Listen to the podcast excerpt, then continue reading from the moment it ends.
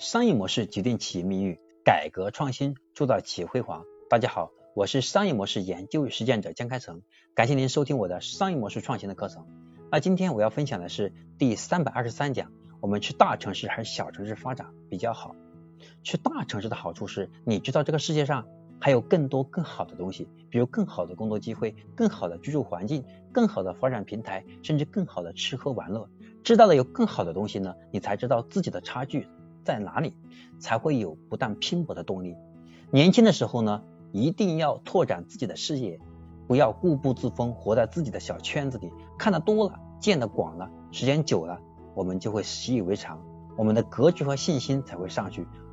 好，举个简单例子哈，当我们自己在一个小城市待久了之后，我们往往就会觉得所有人都会这样，我也慢慢变得像温室中的青蛙一样。我所有的梦想，所有当时的理想，全部就慢慢消失了。反而，如果我们在北上广深去工作，我们身边很多朋友他都是积极上进的。如果我想让自己慢下来、佛系，或者是我不想奋斗了，那么因为环境会督促我，不允许我自己散漫，不允许我放纵，然后呢，我就开始让自己有更多的目标，让自己更加努力、有计划的一点点成长。所以呢，我们去大城市和去小城市是哪个地方比较好？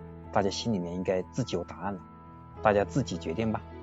我是商业模式研究与实践者江开成，感谢您收听我的商业模式创新的课程。那么今天就讲到这里了，希望对你有帮助，同时也希望你把我们的课程分享给更多的朋友，和你的朋友们一起共同成长。